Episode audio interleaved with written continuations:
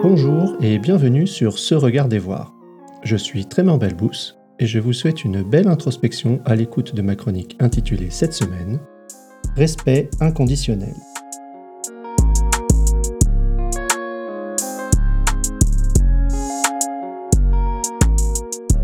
Respect inconditionnel. Autocensure pertinente. C'est le cinquième et dernier article de cette série qui a émergé lorsque j'ai vu la manière dont l'autocensure s'insinuait dans ma vie et les différentes formes et effets de celle-ci. Dans Victime d'autocensure, j'ai proposé quatre dimensions en dynamique, combinaison du fait de me censurer ou de ne pas le faire, dans les cas où cela est pertinent et ceux où ça ne l'est pas. J'ai nommé ces quatre zones violence, il n'y a pas d'autocensure mais ce n'est pas pertinent, non dit, il y a autocensure mais ce n'est pas pertinent.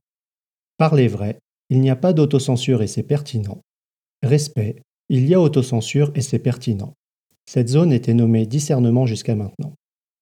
Même si chaque article est indépendant, je vous invite à écouter ou réécouter les quatre premiers. Victime d'autocensure, violence verbale, non-dit assourdissant, parler vrai libérateur.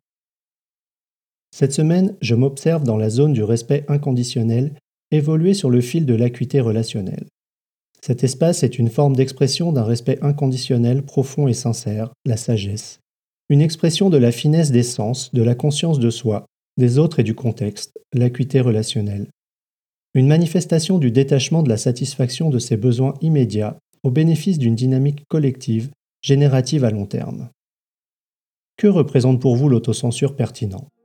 Comment cela s'applique-t-il dans votre quotidien? Évoluer sur le fil de l'acuité relationnelle. En quoi mon action de parole contribue-t-elle à cet instant à une société humaine et bienveillante dans le futur? Je quitte la zone du respect inconditionnel dès que, dans le contexte, je perds le sens de la censure et de la pertinence. Pour préserver le respect inconditionnel, je façonne et affine ma qualité de conscience mon acuité relationnelle et contextuelle. Je m'efforce de pratiquer chaque jour à créer un cercle vertueux, une dynamique générative pour le futur qui participe au renforcement du lien au lieu de la détérioration de la relation, à l'établissement de la confiance au lieu de la méfiance et de la défiance, à la parole consciente, exprimée ou tue, en remplacement de la loi du silence ou de la violence verbale. Je remarque que je peux faire cela lorsque je suis présent au fait que je construis ma pensée et que j'apporte à cette dernière le soin nécessaire. Minutie appliquée tant à la perception et réception des messages qu'à leur construction et diffusion. Je ne prends pas mes pensées comme une fatalité sur laquelle je n'ai pas d'emprise. Dès l'instant où je perds cette attention, il devient plus difficile, voire impossible, de rester dans cette dimension. C'est comme s'il était plus facile de vivre dans l'espace des dimensions où la non-pertinence est reine. Le respect inconditionnel en plus du courage du parler vrai, me demande le courage de me taire et d'assumer la pleine responsabilité de respecter l'autre, quoi qu'il m'en coûte, sans attente en retour.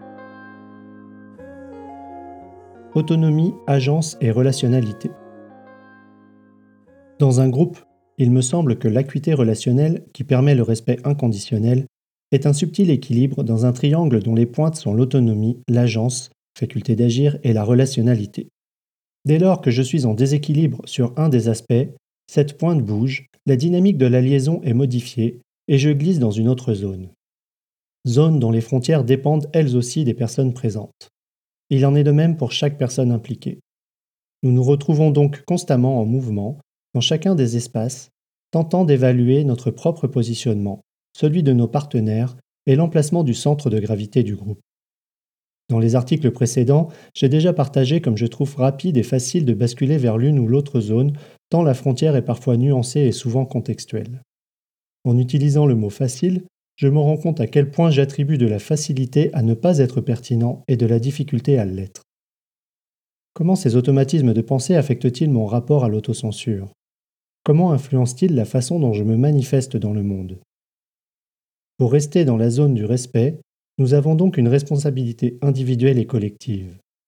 Encore une fois, les six invitations proposées par Marie-Ève Marchand dans son livre Vivre en dialogue à l'ère du texto prennent tout leur sens. 1. Accepter d'être en lien. 2. Écouter jusqu'aux os. 3. Suspendre nos présuppositions. 4. Questionner avec une curiosité chaleureuse. 5. Reconnaître le pouvoir de la parole et celui du silence. 6. Co-créer un sens nouveau, le plaisir du dialogue. En accédant à l'espace du respect inconditionnel, le groupe atteint un espace de flot collectif dans lequel la confiance et l'efficience créent le potentiel d'un futur génératif. Pour conclure cette série, face à la difficulté d'écrire mon texte hebdomadaire, j'ai réalisé que je me censurais au moment où l'idée d'un exercice en écriture libre a émergé. D'ailleurs, cette autocensure était sans doute très pertinente. Cette prise de conscience m'a mené à une profonde exploration de la notion d'autocensure. J'ai vu s'y dessiner les quatre dimensions de la violence, du non-dit, du parler vrai et du respect, toutes en dynamique.